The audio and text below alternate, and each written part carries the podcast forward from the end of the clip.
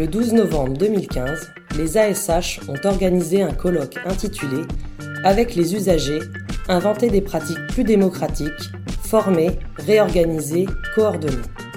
Depuis la Cité internationale de Paris, le trottoir d'à côté reçoit les intervenants des différentes tables rondes.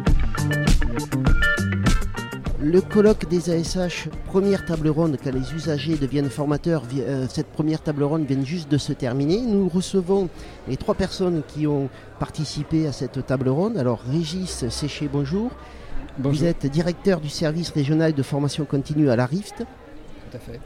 Frédéric Subioto, pardon, vous êtes volontaire permanent d'Atelier Carmonde, membre des équipes des ateliers de croisement des savoirs et vous mettez en place des co-formations avec les centres de formation. Oui, bonjour. Bonjour. Et puis euh, euh, Patrice euh, Calmot, vous êtes ancien cadre de la protection de l'enfance et vous êtes consultant. Vous travaillez surtout autour des questions de, pouvoir d'agir des personnes. Oui, tout à fait. Bonjour. Ah, bonjour. Alors, quand les usagers deviennent formateurs, Frédéric Subioto, ATD Carmonde est à l'origine un petit peu de, ces co-formations qui vous réunissent tous les trois, puisque vous êtes tous les trois, vous travaillez tous les trois autour de ces co-formations.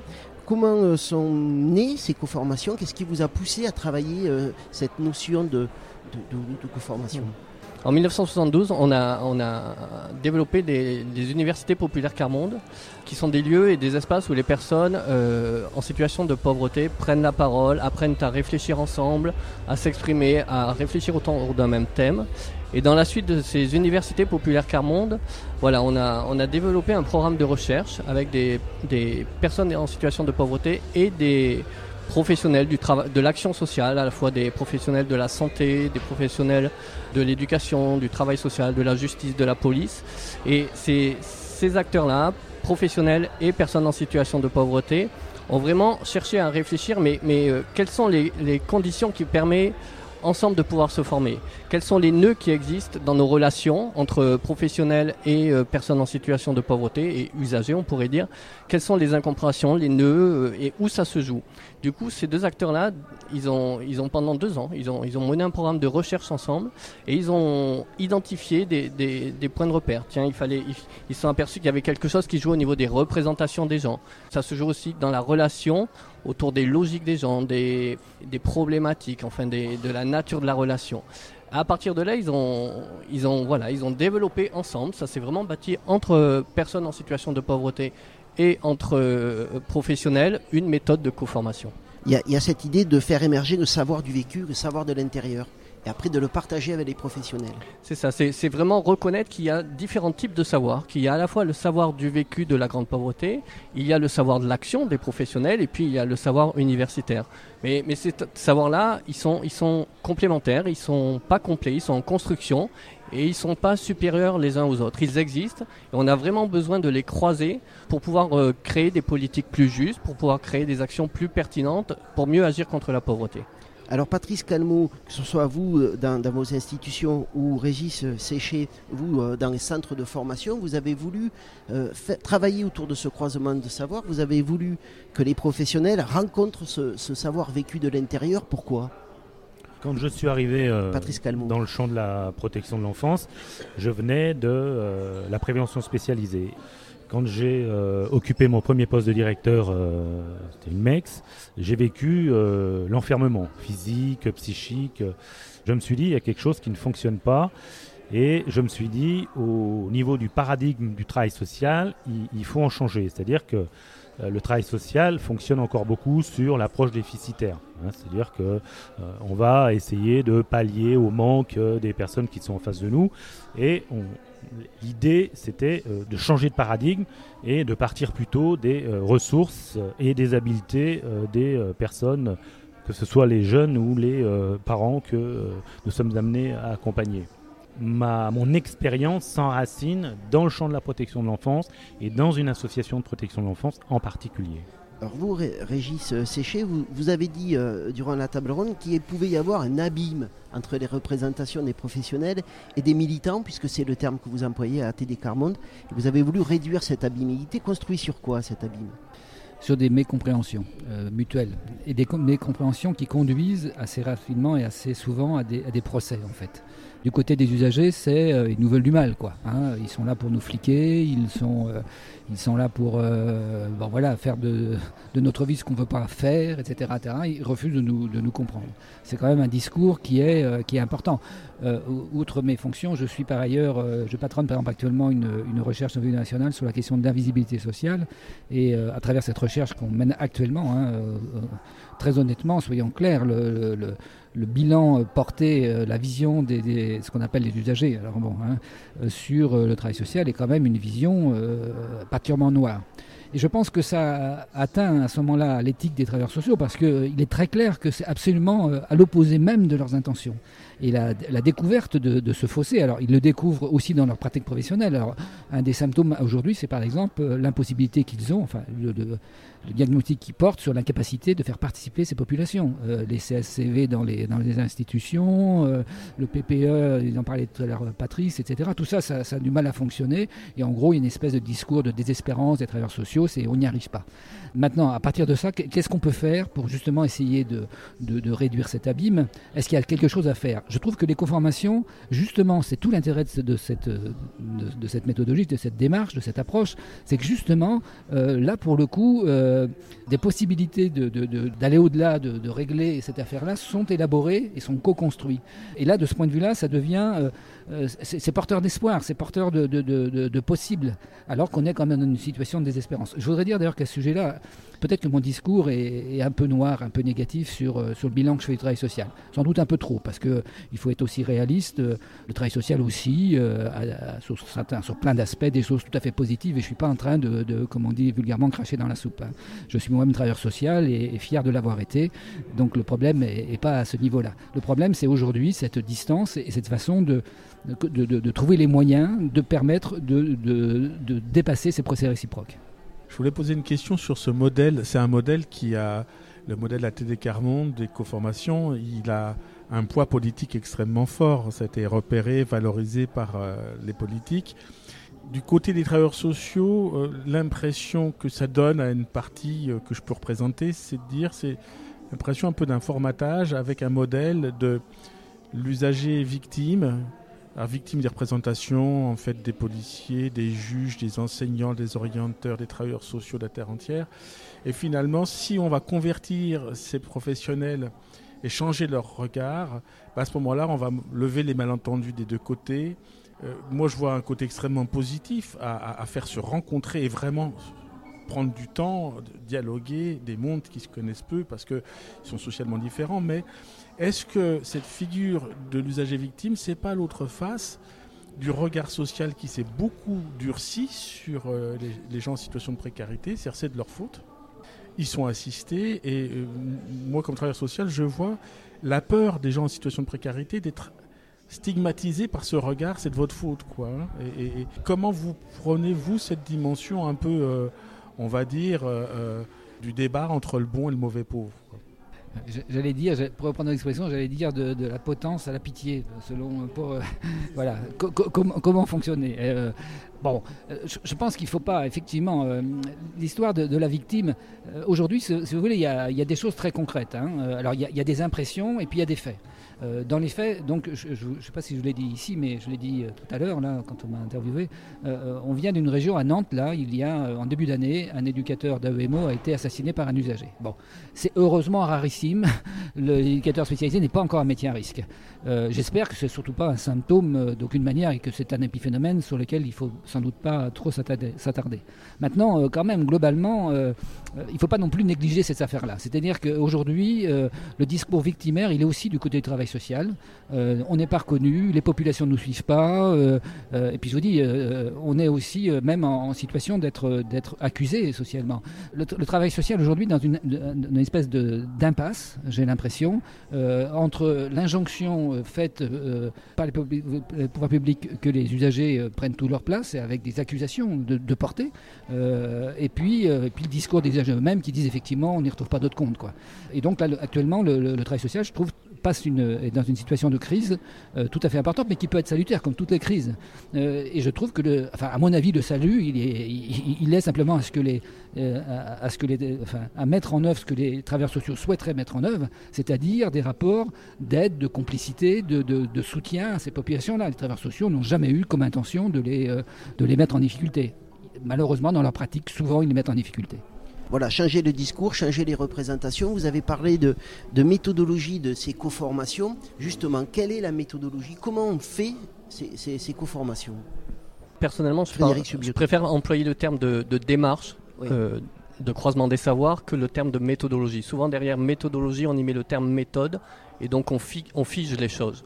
Or, en fait, dans une co-formation ou dans un temps de croisement des savoirs, c'est vraiment une recherche de, de se dire, mais voilà, dans ce contexte-là, dans un contexte de formation, de co-formation, dans un contexte de croisement des savoirs, quelles sont les conditions à, mettre en œuvre pour que voilà, des, publics que vous avez dit victimisés, hein, mais à la fois professionnels ou, ou personnes en situation de pauvreté, peuvent vraiment travailler ensemble et réfléchir ensemble. Et du, coup, euh, les conditions, c'est ça, vous me demandez. donc, concrètement, comment, par exemple à la ou, dans les institutions euh, euh, que gérait Patrice Calmo, comment hmm. on, met en place ce type de co-formation Alors concrètement, euh, d'une part, il y a la nécessité d'être volontaire pour participer à une formation, à une co-formation, ça c'est important. chacun doit être volontaire, il ne doit pas être poussé par sa hiérarchie.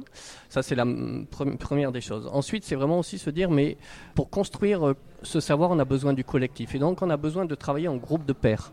Donc, les personnes en situation de pauvreté et les professionnels vont travailler chacun de leur côté par moment pour pouvoir réfléchir ensemble, bâtir leur savoir ensemble, leur, leur réflexion ensemble, puis à d'autres moments se confronter en plénière euh, de groupe à groupe. Donc ça c'est une des conditions, c'est le travail en, groupe de pairs pour aussi euh, voilà, euh, se sécuriser. Il y a besoin aussi d'avoir une co-animation, c'est-à-dire que euh, chaque groupe a un animateur qui lui est proche qui est proche de son milieu. Les personnes en situation de pauvreté vont avoir un animateur qui connaît bien leur milieu et qui n'est pas un travailleur social. Ça ne serait pas possible. Par contre, les professionnels vont avoir aussi un animateur qui est légitime pour Animateur du groupe de pairs. Voilà, animateur du groupe de pairs qui est légitime. Et puis donc il y a un, un animateur de la plénière qui permet le croisement justement. Ça c'est une autre condition. Il y a d'autres conditions. C'est aussi de se dire mais voilà, on a besoin qu'il n'y a pas de dépendance. Dans un temps de formation, si on a besoin de confronter nos points de vue, on a besoin d'une liberté de parole et on a besoin vraiment de pouvoir, euh, même si le cadre est bienveillant, hein, c'est un cadre bienveillant, mais on a besoin de confronter nos désaccords, tout simplement, parce que c'est dans le désaccord que l'on va pouvoir comprendre des choses.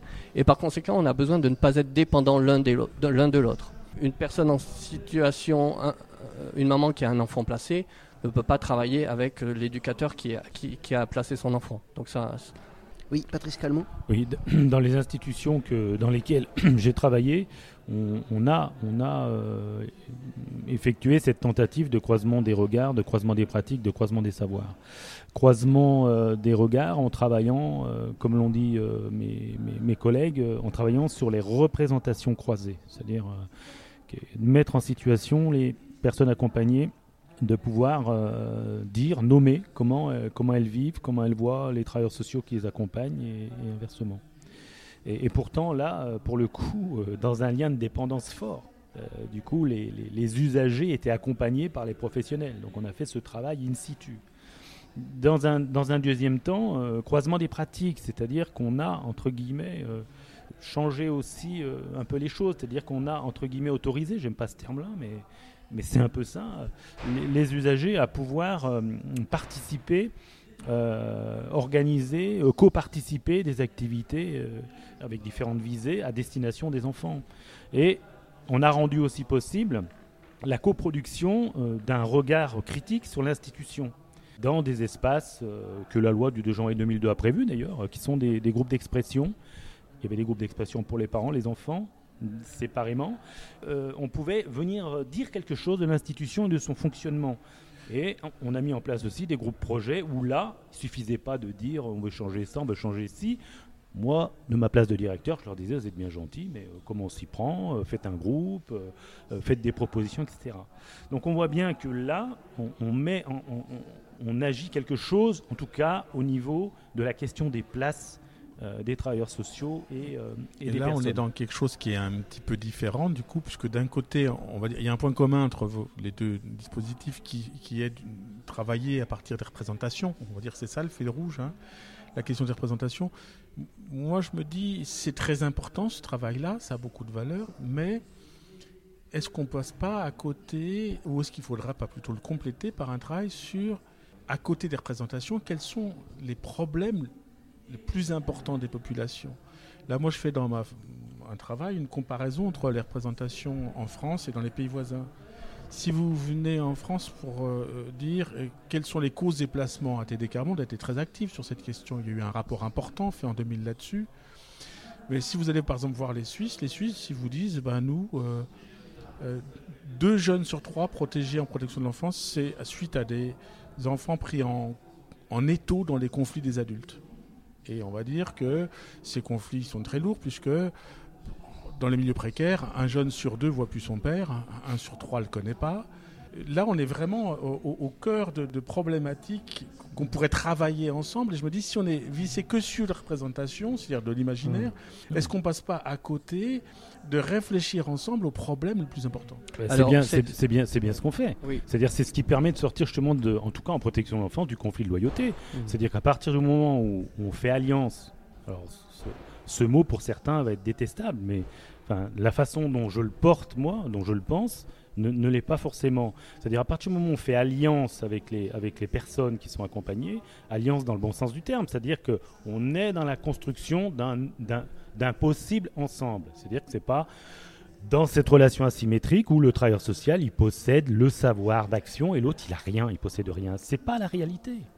Et, les personnes qui sont accompagnées, elles ont euh, des potentialités, euh, des, des habiletés et on, le problème, c'est qu'on les regarde à partir de leurs stigmates. On, ne les considère pas dans leur entièreté. Ce sont avant tout des citoyens. C'est le spécialiste du pouvoir d'agir qui parle. Mmh. Moi, je, euh, voudrais je voudrais ajouter un, point, c'est qu'effectivement, le travail sur les représentations est, un point de départ obligé pour prendre conscience qu'on a des, des, des, représentations différentes les uns sur les autres et que, ça, et que ça joue sur nos relations avec les autres. Mais, mais ce n'est pas euh, le seul, le seul, euh, le seul euh, fait d'une coformation. vraiment, ensuite, on, part de, de récits d'expérience pour les analyser. Et là, on analyse voilà, des, relations qui se sont mal passées entre des, par exemple des travailleurs sociaux ou des professeurs et des personnes en situation de pauvreté, et chacun analyse ses, relations.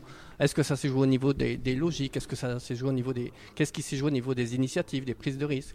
Et là, souvent les professionnels prennent conscience que les, personnes en, situation de pauvreté sont en capacité d'analyser et ont une intelligence, un, vrai regard sur ça. Et ça, déjà, c'est aussi toute une. Euh, justement, est-ce que, pour rebondir à ce que vous venez de dire, est-ce qu'il faut considérer ces temps-là comme des temps de, de supervision, d'analyse de la pratique un petit peu, ou est-ce que ça peut aussi déboucher sur des projets, sur des actions, sur, euh, sur euh, des groupes de pression euh? Alors, bien sûr, bien sûr, c'est ça. C'est vraiment là, on, est, on était axé sur la, sur la co-formation, mais, il y a vraiment tout, ce que ça peut produire au niveau de l'action. De plus en plus, nos co-formations se terminent par des temps d'action. C'est-à-dire qu'est-ce que, à partir de ce que l'on a appris, comment on va pouvoir modifier nos actions, comment on va pouvoir construire nos pratiques différemment, comment on va pouvoir, euh, tiens, au, sein d'une école, au sein d'un centre social, ou demain au sein d'un conseil citoyen, permettre à, toutes les personnes d'être là, à tous les enfants de réussir.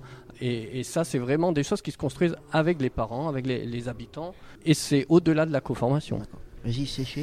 Oui, je prendrais bien ce que vous disiez là concernant euh, l'analyse que font les Suisses de la protection d'enfance et du placement d'enfants. Alors, je trouve que c'est tout à fait intéressant parce que ça montre bien que euh, les approches que nous avons sont aussi conditionnées euh, par un certain nombre de choses. Cette nosographie sur le fait que les parents d'enfants placés, enfin les enfants placés sont avant tout pris dans deux cas sur trois sur les questions de loyauté, c'est une façon de voir les choses. Ce qui serait intéressant, c'est de savoir quelle est l'appartenance sociale de ces personnes. Tout simplement parce que ce qui, se passe, c'est oui, on, a des, on, s'inscrit des lunettes. Et c'est d'ailleurs le problème, euh, alors j'en parle, hein, je suis dans un centre de formation et je trouve qu'il y a un espèce de conditionnement euh, que, nous avons, euh, qui nous, semble effectivement pertinent, mais qui est vraiment de l'ordre du conditionnement, où on va focaliser, alors notamment sur la question des, problèmes rationnels ou des problèmes psychologiques des personnes. Alors là-dessus, dans les centres de formation, pendant les, cursus, croyez-moi, on y met le paquet. Hein. Mais par exemple, sur le fait que ces, populations-là, très objectivement, sont en protection d'enfance en, France, et là je travaille avec, avec l'INSEE là-dessus, les chiffres concernant les, enfants placés varient, mais on est, entre, on est aussi entre 80 et 90% d'enfants issus de familles qui vivent en dessous du seuil, de pauvreté. À ce moment-là, quand on réfléchit à ce niveau-là, le, problème c'est qu'on ne place pas les enfants parce qu'ils sont pauvres. Là, là-dessus, Naf Catala ont été très clairs, il y a eu des rapports de fait. Mais dans la réalité, la précarité induit un certain nombre de choses, y compris par exemple des dissociations familiales hein, et, des conflits familiaux. Ils induisent aussi des problèmes euh, euh, psychiques, ils induisent un certain nombre de choses, et, qu'effectivement, ça dépend où on met le cursus. Euh, si on met le cursus simplement sur la vie familiale, effectivement, on va dire, bah, c'est les problèmes des conflits familiaux. Mais ces conflits familiaux, pourquoi ils seraient plus importants dans les, dans les milieux pauvres que dans les milieux aisés? Alors voilà, il faut réfléchir sur le, le pourquoi de cette situation-là. Et je pense qu'une lecture à ce moment-là objectivante et sur euh, euh, concrètement, y compris d'ailleurs quantitative, hein, sur l'interprétation des chiffres, est nécessaire pour appréhender ces affaires-là. Autrement, on va, on va y mettre des, des explications qui effectivement peuvent avoir leur pertinence, mais à mon avis sont très limitées je termine là-dessus, ça veut dire que ça veut dire quoi? Ça veut dire que pour travailler sur ces questions-là, on a besoin de tous les savoirs. On a besoin de, savoir des universitaires, des statisticiens. On a besoin des savoirs des personnes euh, dans la pauvreté. On a besoin des savoirs des professionnels, bien entendu, qui malgré tout ont, des, euh, ont une expertise entre guillemets. Euh, alors le mot expertise m'emmerde beaucoup, mais enfin ont une expérience en tout cas de travail, ont des savoir-faire qui sont complètement valides dans certains domaines, mais pas dans tous.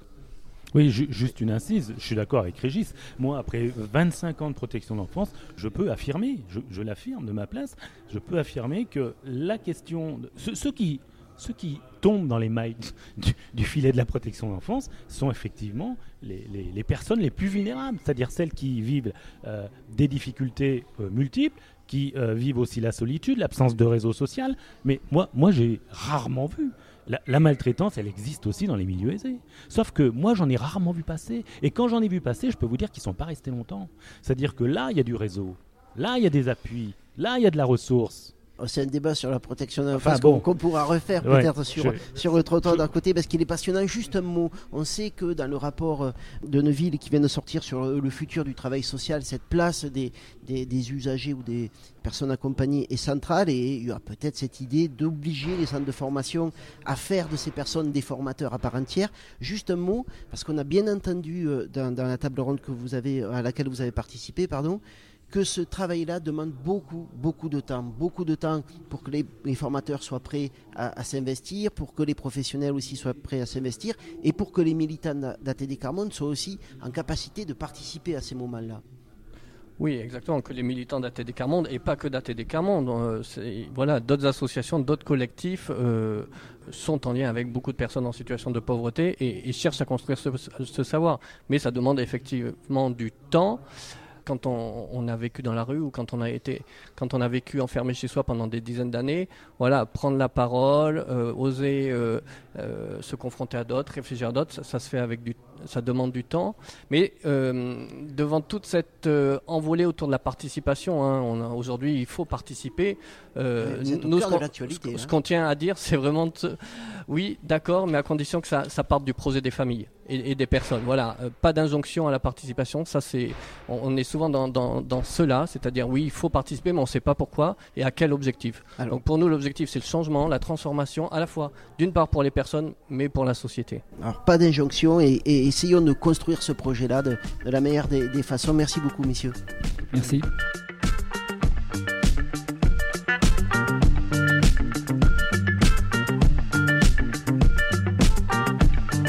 Écoutez Le Trottoir d'à côté.